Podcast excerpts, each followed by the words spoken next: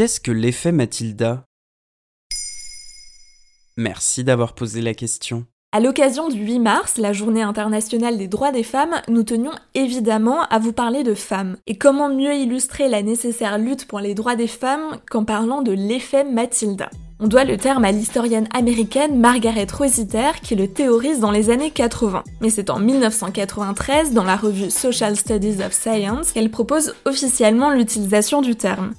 Elle constate que les femmes scientifiques ayant fait des découvertes majeures en sont souvent écartées et que l'attribution reviendrait systématiquement à des hommes. Résultat, pas de femmes scientifiques dans les manuels d'histoire ni dans les palmarès, et pourtant elles étaient nombreuses.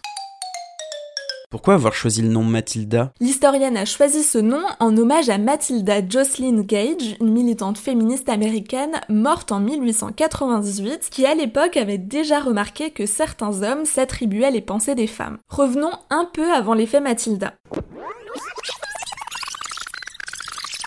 À l'origine, Margaret Rossiter a commencé ses travaux en reprenant la théorie de Robert Merton, un sociologue américain qui dans les années 60 a théorisé l'effet Mathieu. Ce terme désigne les mécanismes par lesquels les scientifiques et établissements les plus reconnus sont dominants et entretiennent cette domination. Résultat, les noms des collaborateurs ne seront pas mis en avant et surprise, il s'agit souvent de femmes. Avec l'effet Mathilda, la chercheuse a montré que ça peut aller encore plus loin. Si un homme et une femme font une découverte scientifique ensemble, seul l'homme sera cité. Elle l'a vérifié dans des études en sciences sociales datant des années 50 et 60. Les femmes ne figurent pas dans les échantillons sous couvert de la nécessité d'avoir une certaine homogénéité. T'as des exemples de femmes oubliées pour leur découverte scientifique Alors ne t'en fais pas, il y en a une sacrée liste. On va en citer quelques-unes et ça remonte parfois bien loin.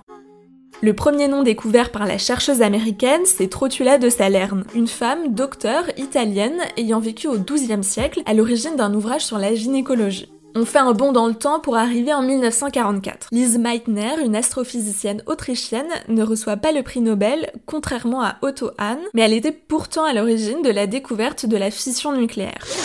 Même cas, 30 ans plus tard, en 1974, Anthony Hewish obtient le prix Nobel de physique pour la découverte des pulsars. Jocelyn Bell est elle complètement oubliée. Et puis il y a la française Marthe Gauthier qui a découvert le chromosome responsable de la trisomie 21 en 1959 avec deux hommes qui s'en sont attribués la paternité. Il faut attendre 2014 pour qu'elle reçoive la Légion d'honneur en reconnaissance de son travail. Et vous connaissez peut-être Eddie Lamar en tant qu'actrice, mais elle a aussi participé en pleine Seconde Guerre mondiale à la découverte d'un système de transmission toujours utilisé aujourd'hui avec le Wi-Fi ou le GPS. Son travail est reconnu en 1997 trois ans avant sa mort. Donc en fait, ces femmes n'ont pas eu le droit à la reconnaissance qu'elles auraient mérité de leur vivant, à part Marie Curie peut-être. Effectivement, les scientifiques que je viens de citer sont presque toutes décédées, et il a parfois fallu attendre leur mort pour parler de leur découverte. Mais je vous invite à faire vos recherches pour connaître ces femmes dont les vies ont été dédiées à la science. Elles ont participé à la construction du savoir et au monde que nous connaissons aujourd'hui, alors la moindre des choses serait de ne pas les oublier. Voilà ce qu'est l'effet Mathilda. Maintenant, vous savez, un épisode écrit et réalisé par Pauline Weiss. En moins de 3 minutes, nous répondons à votre question. Que voulez-vous savoir? Posez vos questions en commentaire sur les plateformes audio et sur le compte Twitter de Maintenant, vous savez.